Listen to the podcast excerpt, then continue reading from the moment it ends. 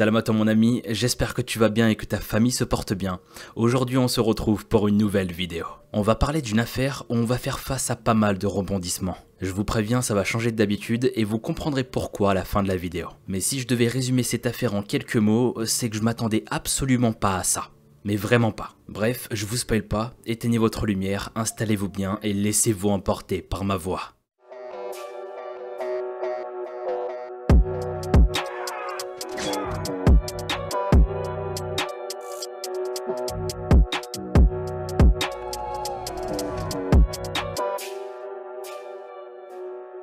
Avant de commencer la vidéo, aujourd'hui on a un petit sponsor et honnêtement, il est plutôt pas mal. Franchement, j'aime bien ce qu'il propose et il s'agit de MyHeritage. En gros, qu'est-ce que c'est? C'est un site qui te permet d'en savoir un peu plus sur tes origines, tes ancêtres, ton histoire. Et je trouve ça super stylé. T'imagines, tu tombes sur des infos incroyables. Ça se trouve, t'es là à mener une vie paisible alors que tes ancêtres faisaient partie de la royauté. Ouais, rien que ça. Ou attention, peut-être que tu vas tomber sur des trucs beaucoup moins drôles. Par exemple, ton arrière-arrière-arrière-grand-père qui était un criminel, mais tu ne le sais pas encore. Ah bah oui, c'est pas forcément tout rose dans la vie, et c'est beaucoup plus sombre là tout de suite. Mais on sait jamais sur quoi on peut tomber, et rien que ça, ça donne envie d'en savoir un peu plus. Sur le site, tu peux construire ton arbre généalogique très facilement. Tu mets ton nom, ton prénom, ta date de naissance, ceux de tes parents et grands-parents. Et avec ces informations, le site va rechercher automatiquement des gens de ta famille, des ancêtres, et construire ton arbre. Tu as aussi la fonctionnalité Smart Matches qui recherche des gens de ta famille pour toi en permanence. Là par exemple, j'ai reçu une notification parce qu'ils ont trouvé des infos sur ma famille que je ne connaissais même pas. Et je peux par la suite rajouter tout ça à mon arbre. MyHeritage peut aussi trouver pour toi des documents historiques sur tes ancêtres. Ils ont plus de 15 milliards d'archives dans le monde, donc t'as de grandes chances qu'ils aient des documents sur ta famille, comme des actes de naissance de tes ancêtres, des photos, enfin plein de documents divers et variés. Il y a aussi une fonctionnalité très intéressante sur le site. Tu peux mettre des anciennes photos de ta famille qui sont abîmées, de mauvaise qualité pour les réparer, les mettre en couleur et leur redonner une seconde vie en quelque sorte. Et le truc le plus stylé, c'est que tu peux animer des photos. Ouais, c'est plutôt cool. D'ailleurs, voici une photo de mon arrière-arrière-arrière-grand-mère. Regardez. Oui, c'est bel et bien mon arrière-arrière-grand-mère. Arrêtez de juger, je vous vois avec votre sourire là. Jusqu'à preuve du contraire, elle était algérienne et ça se voit. Petit air de ressemblance, regardez bien. Bon, j'ai juste perdu la richesse, mais c'est pas grave, on est heureux quand même. De toute façon, il y a le sponsor qui va me régaler, et c'est déjà ça. Bref, tu peux animer n'importe quelle photo que tu possèdes et ça, c'est plutôt stylé. En cliquant sur le lien dans la description, tu pourras tester toutes les fonctionnalités que je t'ai montrées et ce pendant 14 jours gratuitement. Et si tu poursuis ton abonnement, bah t'auras 50% de réduction. Et ça, c'est pas négligeable. Sur ce, n'hésite pas à partager ça avec tes proches, ta famille, parce que mine de rien, tu pourrais faire de belles découvertes. Peut-être qu'il y a des gens de la royauté parmi nous, qui sait. Ou peut-être des ancêtres au passé plutôt sinistres. Mais tout ça, à vous de le découvrir. Maintenant, sans plus attendre, je vous propose de passer à notre sujet d'aujourd'hui avec l'histoire de Dahlia. Immersion dans cette affaire. Let's begin.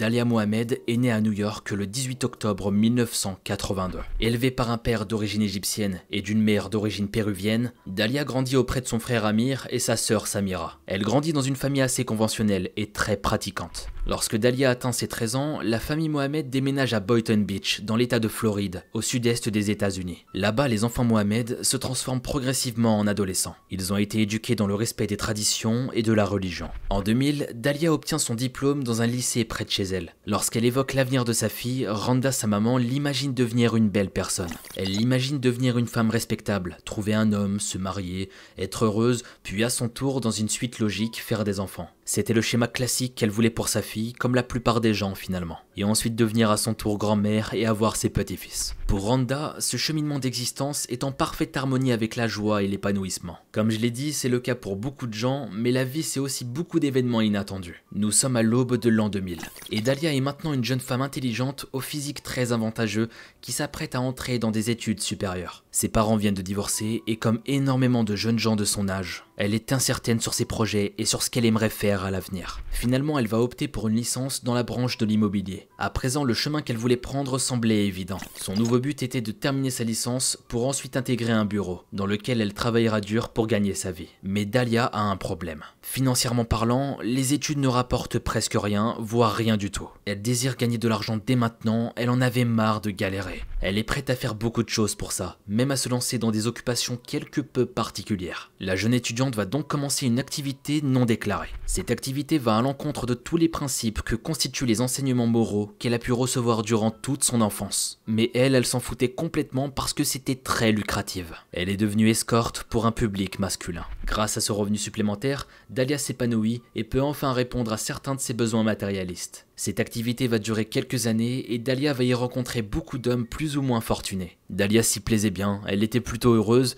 et cette activité et les études en parallèle lui apportaient tout ce qu'elle désirait. Tout au long de ces années, Dahlia se développe et s'habitue à un train de vie financier qui lui convient. Restaurants, habits, bijoux, luxure. Grâce à ses charmes, Dahlia profite de la compagnie de ceux qui peuvent s'offrir ses services. Un jour en 2008, Dahlia rejoint un nouveau client qu'elle ne connaît pas. C'est un homme grand, brun, sportif et costaud qui se nomme Michael D'Ippolito. Cet homme a trouvé les services de Dahlia sur internet et s'est laissé tenter par l'adultère. Car oui, Michael, surnommé Mike, est un homme marié au moment où il rencontre Dahlia Mohamed. Mike et Dahlia font leur affaire et Mike va particulièrement apprécier le temps passé avec Dahlia. Il va tellement apprécier qu'il va demander de la revoir. Dahlia ne va pas refuser ses nouveaux rendez-vous et il va se développer progressivement une attirance entre les deux. Mike va succomber au charme et à la personnalité de la jeune femme et tomber éperdument amoureux d'elle. À ce moment-là, son couple marital semblait déjà échouer petit à petit. C'est alors que Mike décide carrément de divorcer de sa femme. Il quitte sa compagne Maria pour entamer une relation avec Dahlia qui tombe également sous le charme. Mike D'Ippolito, en plus d'être un homme très attentionné, c'est quelqu'un qui a un compte bancaire très bien rempli. Avec cet argent, il couvre Dahlia de cadeaux et souhaite lui offrir une vie aisée. Mais la raison pour laquelle Mike dispose d'autant d'argent est assez obscure. La plupart de ses fonds proviennent de ventes de drogue et d'escroqueries. En effet, il y a quelques années, Mike D'Ippolito était un consommateur régulier de cocaïne et il en vendait également.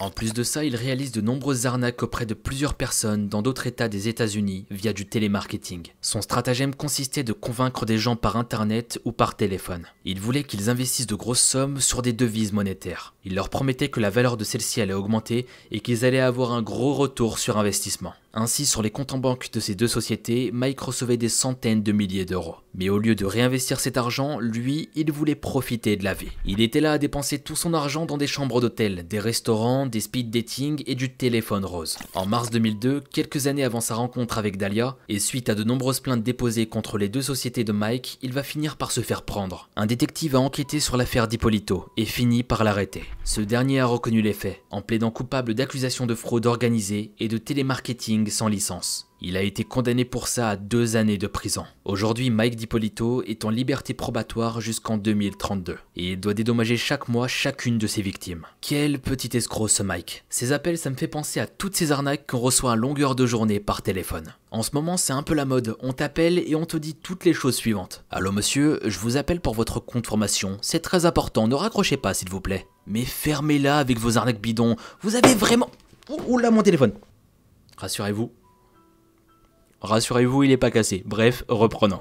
Mike D'Ippolito, c'est un homme avec un caractère assez particulier finalement. C'était un homme avec beaucoup d'addictions et de vices. Un homme sans doute intelligent, mais qui n'a pas hésité une seule seconde à voler des pauvres innocents. Et tout ça pour son propre intérêt et ses propres désirs. Et ça, c'est malheureux. Mais aujourd'hui, ce Michael D'Ippolito avait purgé sa peine et se donnait les moyens de réintégrer une existence moralement acceptable. Sa consommation de drogue était devenue à présent inexistante. Et sa malhonnêteté s'est apparemment arrêtée. Bref, Mike a décidé de prendre un autre tournant et d'arrêter toutes ses anciennes activités. Dahlia, quant à elle, savait tout du passé de Michael, tous les moindres détails. Il a été très sincère avec elle, il lui racontait toutes ses magouilles avec ses entreprises, son passif de cocaïnomane, ses problèmes avec la justice. Malgré toutes ces informations le concernant, Dahlia ne refroidit pas pour autant, et elle l'accepte tel qu'il est, avec ses antécédents. Ce qui compte pour elle, c'est l'homme qu'il est devenu aujourd'hui, avec sa situation actuelle. Ce nouvel homme a donc enfin trouvé une femme qui lui convient. Peu importe qu'elle était auparavant son escorte et qu'il a dû quitter sa femme pour elle. Michael D'Ippolito était fou de Dahlia. Tellement fou qu'en 2009, Mike demande Dahlia en mariage et elle accepte. Leur mariage a lieu le 2 février 2009, juste 5 jours après le divorce de Mike. À ce moment précis, une nouvelle vie commence pour ce couple. Ça devient de plus en plus sérieux entre eux et on va découvrir la suite des événements. Banks.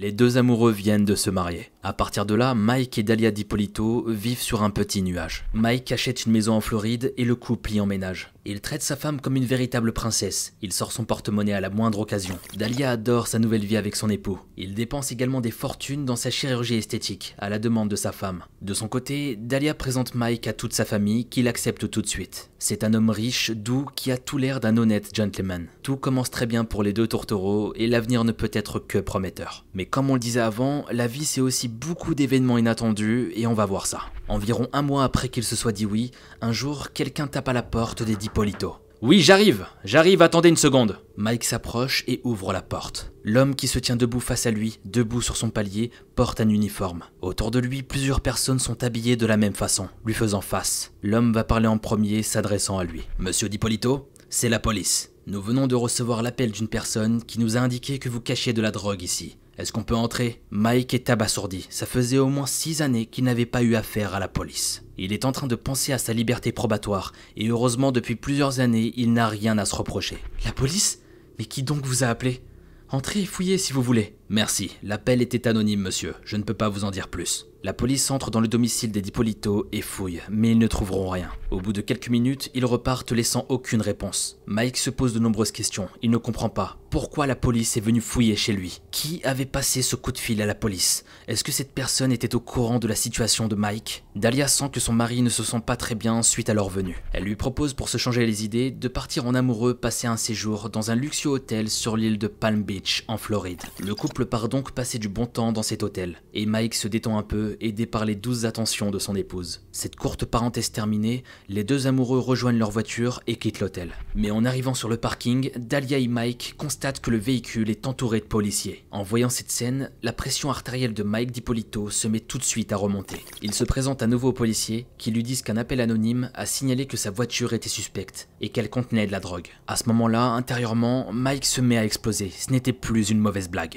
Quelqu'un voulait le voir tomber, il en était certain. Encore une fois, il va laisser la police faire son travail et ils vont fouiller sa voiture. Face à eux, il préfère garder son calme et il ne laisse rien paraître pour ne pas être vu comme un suspect. Il ne comprend pas ce qui se passe mais ne rentrera pas dans ce jeu. Il en était hors de question qu'il se remette encore une fois dans la merde et qu'il puisse encore une fois aller en prison. Une fois de plus, la police ne va strictement rien trouver dans la voiture. Et bien que ce soit une évidence pour Mike, c'est un soulagement. Après ce second événement, Mike prend le problème beaucoup plus au sérieux et il commence à s'interroger. Deux appels anonymes ne peuvent pas être une coïncidence. Non, non, c'était pas du tout une coïncidence. C'était peut-être quelqu'un qui l'avait arnaqué par le passé. Même si pour lui il a réglé sa dette auprès de la justice et qu'il soit en train de rembourser tout ce qu'il a pu faire. Il est possible que quelqu'un essaie de s'en prendre à lui pour se venger. L'hypothèse peut peut-être tenir debout, mais dans ce cas-là, pourquoi avoir attendu tout ce temps? Soit c'est une blague de mauvais goût, ou peut-être une sorte de justicier qui connaîtrait son histoire et qui essaierait de vérifier s'il est toujours en règle avec la société. On pourrait se poser des centaines de questions pendant des heures. En tout cas, il est sûr à 100% que quelqu'un essaie de le faire enfermer. Mais ça ne fonctionnera pas. La police peut bien fouiller une cinquantaine de fois sa voiture, sa maison et même chacune de ses chaussettes, elle ne trouvera rien. Mike est totalement clean, et ce depuis de nombreuses années maintenant. Et il compte a priori le rester. Il sait quels sont les enjeux, il ne veut pas perdre son sursis, sa liberté. C'était trop important pour lui. Heureusement, sa femme Dahlia est là pour le soutenir et lui remonter le moral. Alors que Mike est au plus bas, elle fait ce qu'elle peut pour le rassurer. Cette femme si merveilleuse sait trouver les mots pour réconforter son mari, qui lui est si reconnaissant d'être là pendant cette passe difficile. En si longues années, jamais Mike n'avait autant ressenti l'aura pesante de la justice. Son passé sensible le rendait vulnérable à chaque instant à une potentielle réincarcération et il le savait très bien. Qui était donc cet inconnu qui cherchait à le nuire? Ce qui était sûr ici, c'est qu'il était au courant de ses antécédents judiciaires. La situation est incompréhensible et oppressante, terriblement oppressante. Il devient à présent difficile de savoir quoi penser. Quelque temps après, un soir, Dahlia et Mike s'offrent une soirée en amoureux et vont dîner dans un restaurant près de chez eux. Le dîner est excellent et les deux amoureux profitent de la soirée. À ce moment-là, tout semblait rentrer dans l'ordre, au plus grand soulagement des Polito. Mais malheureusement, la joie va être de courte durée. Une troisième fois, l'anonyme contacte la police qui se rend devant le restaurant pour y cerner la voiture de Mike.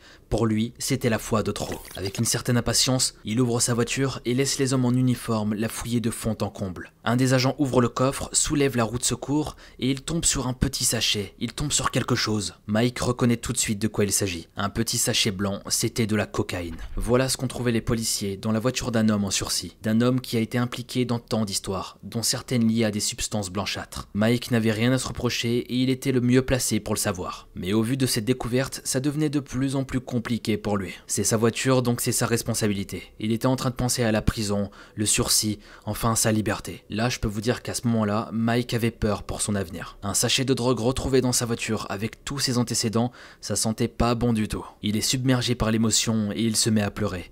Et il va dire toutes les choses suivantes. Je ne comprends pas, je ne comprends pas, ce n'est pas moi. Ce n'est pas moi, je vous le jure, monsieur le policier.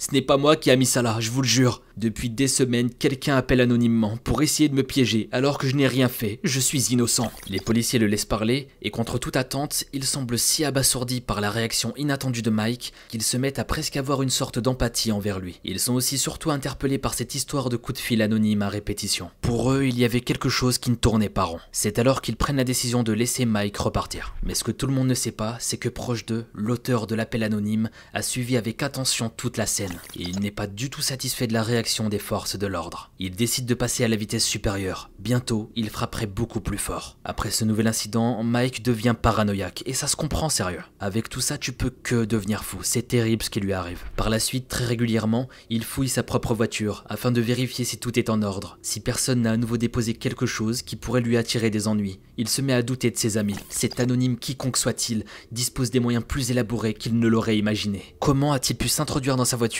et quand l'a-t-il fait? Et comment avait il pris connaissance des endroits où Mike et sa femme se rendaient? C'est sûrement quelqu'un de très déterminé dans sa tâche. De plus, il est très informé sur Mike. Peut-être qu'il était à ce moment même à quelques mètres de lui, à réfléchir de quelle façon il allait pouvoir s'introduire dans sa chambre pour y cacher un autre sachet de coke. Mike n'est plus serein, et il se sent surveillé dans ses déplacements, même dans sa maison. La police connaît désormais sa version au sujet de cette étrange histoire, mais il le sait, sa parole d'ancien détenu peut à chaque instant être remise en cause. Quoi qu'il arrive, il ne veut plus de sa vie d'avant et pris pour cible. Là, on fait face à quelque chose de très intéressant.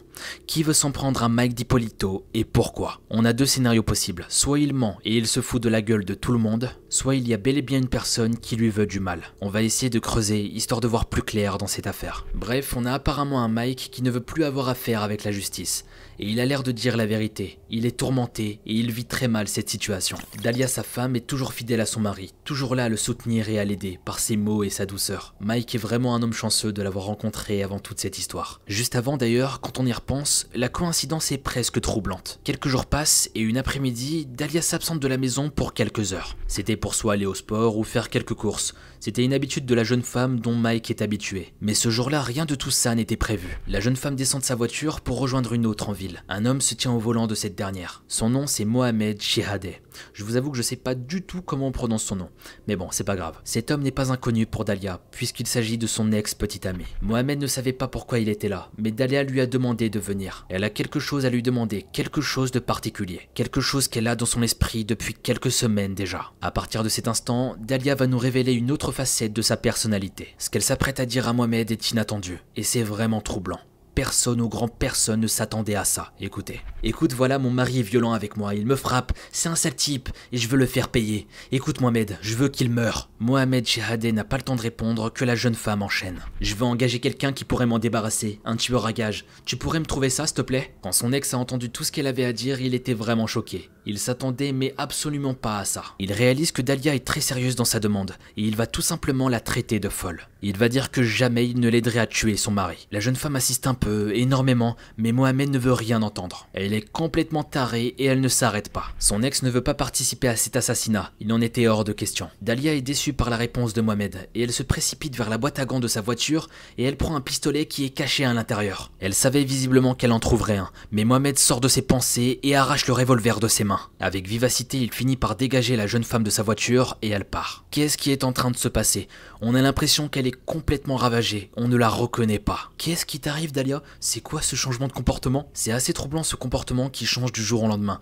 Mais on va essayer de comprendre pourquoi elle réagit comme ça. Elle veut tuer son mari mais ça n'a aucun sens. Bref, on va essayer de comprendre tout de même. Pendant les quelques jours qui suivent, Dahlia était en train de passer un cap. Elle avait pris la décision d'assassiner son mari. Est-ce que c'était par vengeance en réponse à la soi-disant violence de Mike? Eh bien depuis qu'ils sont mariés, et même avant leur rencontre, il n'a jamais été violent avec elle. Eh bien selon l'enquête, il n'a jamais levé un seul doigt sur elle. Le mobile de ce projet était bien plus malsain que ça. Il s'agissait de l'argent. Mike est un homme qui doit rembourser beaucoup de dettes, et malgré ça, il continue de faire mener à Dahlia un train de vie luxueux. La jeune femme ne peut plus, ou plutôt ne veut plus se passer de ce train de vie, mais son mari, lui, est désormais en trop. Ou peut-être qu'il l'a toujours été, finalement, qui sait. Et maintenant qu'elle l'avait épousé, une partie de sa fortune devait lui revenir de droit s'il mourait. Donc la solution pour elle, bah, c'était de l'assassiner. Oui, c'est un peu extrême comme décision, mais à ce moment-là, dans sa tête, c'était la seule solution qu'elle avait. Et quand on réfléchit à tout ce qui s'est passé avant, tout prend son sens. Les sachets de cocaïne cachés dans le coffre de la voiture, c'était elle. Elle était sournoise, c'était bel et bien elle qui était derrière tout ça, et ce, depuis le début. Pendant que la jeune femme mariée complote gravement dans le dos de son mari, Mohamed Chiradeh, son ex, s'interroge sur tout ce qu'elle lui a dit, en lui parlant d'assassiner son mari. Elle semblait si sérieuse, c'était de la folie. L'idée d'être complice d'un meurtre ne lui plaisait pas du tout. Donc soit il se fait discret et profite de la situation,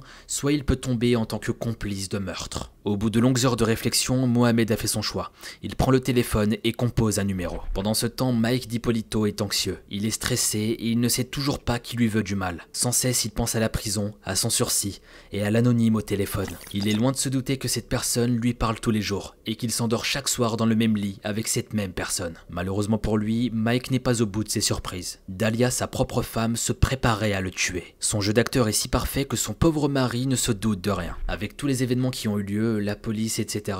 Il va carrément jusqu'à aller mettre sa propriété au nom de sa femme afin de protéger ses biens au cas où il se ferait arrêter. Bref, tout se passe comme prévu pour elle. Elle avait son idée en tête et elle allait tout faire pour arriver à ses fins. C'est quand même triste, je trouve, d'en arriver là pour une histoire d'argent. Quand on dit que l'argent peut rendre fou, changer totalement une personne, bah c'est vrai. Dahlia est prête à tuer tellement elle est matérialiste. Vous imaginez à quel point c'est de la folie. Dahlia veut la mort de son mari et c'est la seule solution à ses yeux.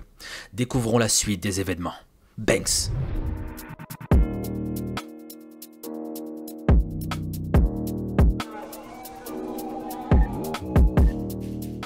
Revenons à Mohamed, l'ex-petit ami de Dahlia, qui va finalement la rappeler. Il va lui proposer un nouveau rendez-vous d'affaires. Lors de cette rencontre, toujours dans la voiture de son ex-petit ami, ce dernier lui propose un homme qui pourrait accepter de tuer son mari. Un tueur à gages comme elle le voulait. Pour ça, il a seulement besoin d'un acompte de 2000 dollars. La jeune femme sort retirer l'argent et le donne à Mohamed. C'est bon, la rencontre avec cet homme était planifiée dans deux jours. Dahlia Dipolito jubile, elle est diabolique, elle est limite heureuse de faire tout ça. 48 heures après, le 1er août 2009, Dahlia se rend sur un parking en ville. Un homme lui fait signe de sa voiture. La jeune femme pénètre dans la décapotable rouge. L'homme assis à côté d'elle est un afro-américain très imposant, avec un regard sûr, mais Dahlia ne semble pas impressionnée. Ils discutent pendant quelques minutes et l'homme cherche à en savoir plus sur Dahlia. Êtes-vous sûr de vouloir le tuer? Vous savez, vous avez le droit de changer d'état d'esprit, entre le moment où nous discutons et le moment où je vais passer à l'acte. Sans hésitation, Dahlia lui répond qu'elle est déjà déterminée et qu'elle est sur un 5000%. C'est alors que l'homme observe Dahlia avec un peu d'interrogation. Il se demande comment une femme peut tuer son propre mari avec autant de facilité. Elle était toute calme et discutait toute tranquillement, c'était assez bizarre. Dahlia se met même à sourire comme si elle avait deviné toute sa pensée. Je sais, tu m'as vu arriver, tu as dû te dire « Oh la mignonne petite femme innocente » ou quelque chose du genre. Mais en fait non, je ne suis pas comme ça. Je suis plus dur que j'en ai l'air et je suis là pour m'assurer que tout ce que je demande sera fait. Dahlia conclut sa phrase en éclatant de rire, et l'homme comprit qu'il avait affaire à quelqu'un de véritablement prêt à porter le poids d'un meurtre sur sa conscience. Elle n'allait pas changer d'avis et ça paraissait évident. La décision est prise. Mercredi 5 août à 6h30 du matin, le tueur se rendra à la propriété des Dipolito, prêt à agir. Pendant ce temps, Dahlia était à la gym. La création de son alibi était un point essentiel. Dahlia devra s'assurer que son mari est encore à la maison et qu'il est toujours au lit. Il ne doit absolument pas être en état de se défendre lorsqu'il rencontrera son agresseur. Une fois qu'il sera sur les lieux, le tueur s'arrangera pour casser des objets et mettre du désordre dans la maison pour faire croire à un cambriolage qui aura mal tourné. À partir de là, tout est calculé. Il n'y a pas de retour en arrière. Dans 4 jours, Mike sera mort. Ce soir-là, en rentrant, Dahlia est toute joyeuse, souriante et s'apprête à embrasser tendrement son époux. Mercredi 4 août 2009, alors que Dahlia était à la gym, son téléphone se met à sonner. Un officier de police est derrière l'appareil. Madame Dipolito, nous sommes à votre domicile. Il faut que vous rentriez le plus vite possible. La jeune femme ne s'attendait pas forcément à ce que la police soit si rapide à intervenir. Elle va dire tout simplement Tout va bien, j'arrive. En arrivant sur place, la maison est complètement cernée par des véhicules de police. Le jardin et l'entrée sont délimités par des rubans jaunes, désignant une scène de crime. Des photographes médico-légaux sont là. Dahlia s'approche d'un des policiers qui lui fait signe de venir vers lui. Madame Dipolito, il vient de se passer un accident. Il y a eu beaucoup de coups de feu. Votre mari s'appelle bien Michael oui, que s'est-il passé? Je suis désolé de vous annoncer qu'il vient d'être tué, madame. À la seconde où l'agent prononce cette dernière phrase, Dahlia rassemble tous ses talents d'actrice pour émettre un cri des plus déchirants possibles. Elle se met à trembler de façon presque crédible. Elle pose ses mains sur le policier et en surjouant des petits spasmes de choc, elle répète plusieurs fois qu'elle veut voir Mike, qu'elle veut le voir tout de suite. Madame, un homme afro-américain aurait été surpris en train de s'enfuir en courant près de chez vous ce matin. Nous l'avons interpellé. Auriez-vous une idée de qui cela pourrait être? Mais la jeune veuve évite la question. Elle continue de faire semblant d'être sous le choc. De ses yeux maquillés, elle arrive même à verser des véritables larmes. Bref, Dahlia joue la comédie et elle le fait très bien. Dans sa tête, tout son plan fonctionne comme des roulettes. On ne saura jamais vraiment si à ce moment précis, elle était vraiment triste pour son mari qui l'a vraiment aimé. Par la suite, les policiers l'escortent jusqu'à une des voitures, en lui disant devoir lui poser quelques questions au commissariat. Une enquête va être rapidement ouverte et son aide peut être très précieuse. Un des policiers visiblement touché, lui tend sa main gauche que Dahlia serrait de toutes ses forces. Une fois arrivé au commissariat, les policiers installent Dahlia sur une chaise face à une table, dans une petite pièce fermée et sans fenêtre. On lui apporte de quoi se désaltérer et Dahlia affiche toujours une mine abattue. Les policiers s'installent face à elle et l'interrogent sur Mike. Ils lui demandent si elle pourrait avoir une quelconque idée sur l'auteur de l'assassinat et si Mike avait des antécédents, si quelqu'un lui voulait du mal finalement. Dahlia répond que non, mais que son mari avait un passé criminel et que selon elle, ce sont des anciennes relations avec des personnes mal intentionnées qui l'ont probablement amené à sa perte. Pendant plusieurs très longues minutes, la police écoute attentivement ce que la jeune femme a comme élément à rapporter sans lui poser trop de questions. À un moment, un des policiers se lève et sort de la pièce. Lorsqu'il re-rentre au bout de quelques secondes,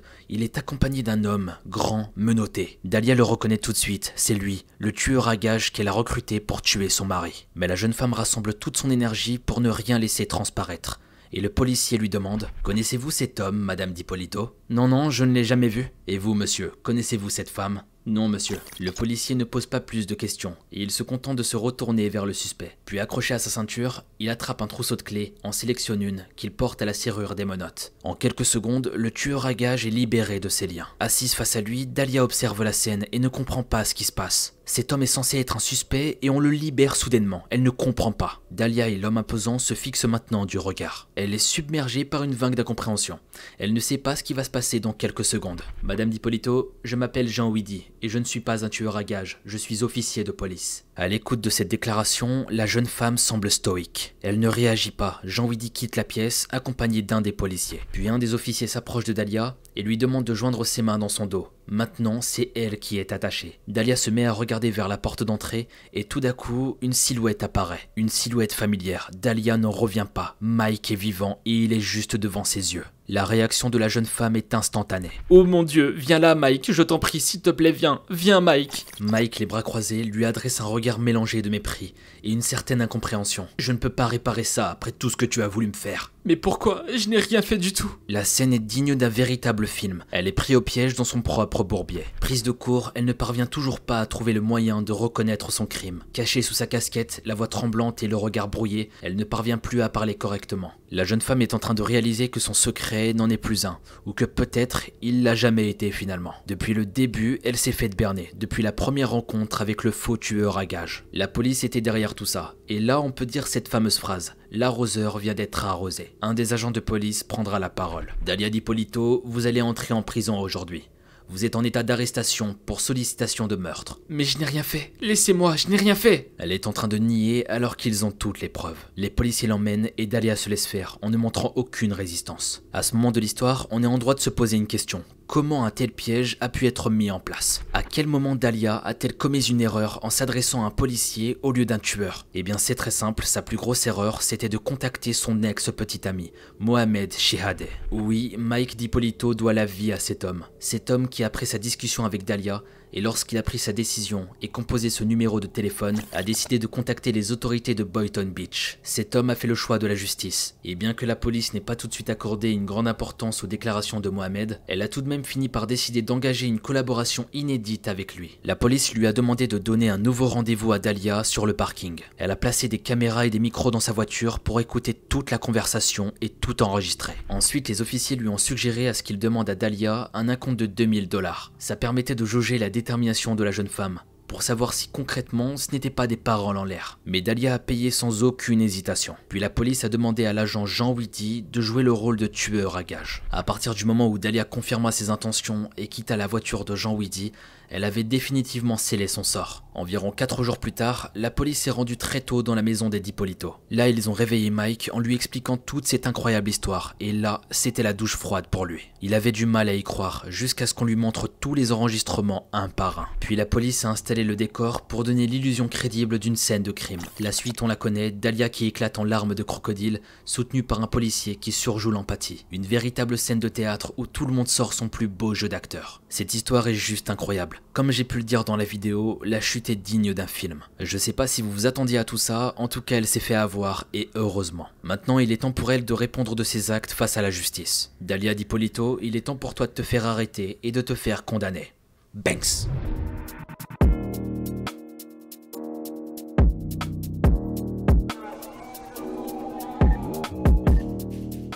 Prison, le premier appel de Dalia Dipolito est destiné à son mari. Et on peut dire qu'elle ne va pas du tout manquer de culot. Elle va non seulement continuer de nier avoir tenté de le tuer, mais elle va également le critiquer pour ne pas lui avoir trouvé d'avocat. Peu de temps après, Dalia fut libérée grâce au paiement de sa caution de la part de ses proches pour un montant de 25 000 dollars. Elle fut libérée sous caution, mais assignée à domicile en attendant son jugement qui débuta au printemps de l'année 2011. Lors des trois procès, les procureurs ont mis en lumière le fait que Dalia voulait la mort de son mari pour acquérir le de ses actifs, qu'elle voulait toucher l'argent de son assurance vie. Pour sa défense, Dahlia a utilisé un argument incroyablement audacieux, vous allez voir. Elle a affirmé qu'elle était au courant d'avoir été filmée par un agent d'infiltration. Elle disait que c'était son mari Mike qui était tellement désespéré de devenir une star de télé-réalité qu'ils ont manigancé tout ça. L'avocat de Dahlia, Michael Salnik, a déclaré toutes les choses suivantes. C'était une cascade prévue par Michael Dipolito, qu'il l'admette ou non. Il espérait capter l'attention de quelqu'un dans la télé-réalité. C'était un canular et ça se voit pour atteindre une gloire médiatique et gagner beaucoup d'argent. Tout ça n'était qu'une mauvaise farce. Quand il a entendu ces déclarations, Mike a dit qu'il n'avait jamais entendu une chose aussi débile de toute sa vie.